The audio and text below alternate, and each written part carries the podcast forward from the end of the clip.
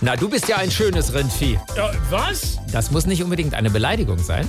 Das kann sogar ein Kompliment sein oder eine Auszeichnung.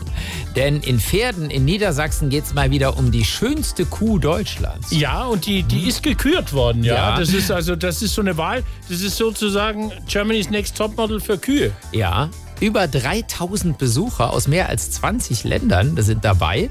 Und äh, wie wir gerade hören, steht die diesjährige Gewinnerin wohl schon fest. Ein Ja. absoluter Underdog soll das Rennen gemacht haben.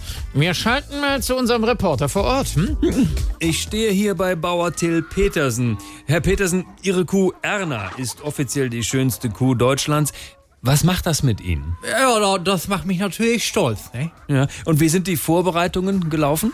Gar nicht so gut. Ich muss ja heute Morgen erstmal äh, die Kuh vom Eis holen. Oh, gab's da Probleme? Ja, äh, die Erna stand auf dem zugefrorenen Teich und kam nicht mehr runter.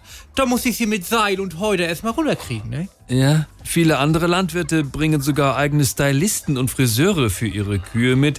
Wie ist das bei Ihnen? Nee, nee, wir nicht. Für sowas war gar keine Zeit. Ich hatte die Erna auf dem Hänger und die Straße hierher, die war ganz schön holprig, ne? War das vielleicht der Grund, dass bei Ihrer Kuh Sahne und nicht Milch aus dem Euter kam? Ja, m- mit Sicherheit. Aber nicht nur Ihre Euter haben die Juroren überzeugt.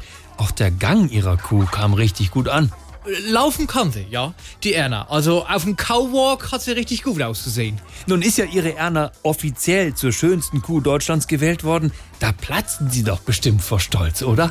Ja, ist doch Wurst jetzt, ne? Aber das kann Ihnen doch nicht egal sein. Nee, ich habe mich schon gefreut, aber eigentlich war ich mit ihr auf dem Weg zum Metzger. Wir sind hier eher zufällig reingeraten. Ja, und wo ist Ihre Kuh jetzt? Hab ich doch gesagt. Die ist Wurst jetzt.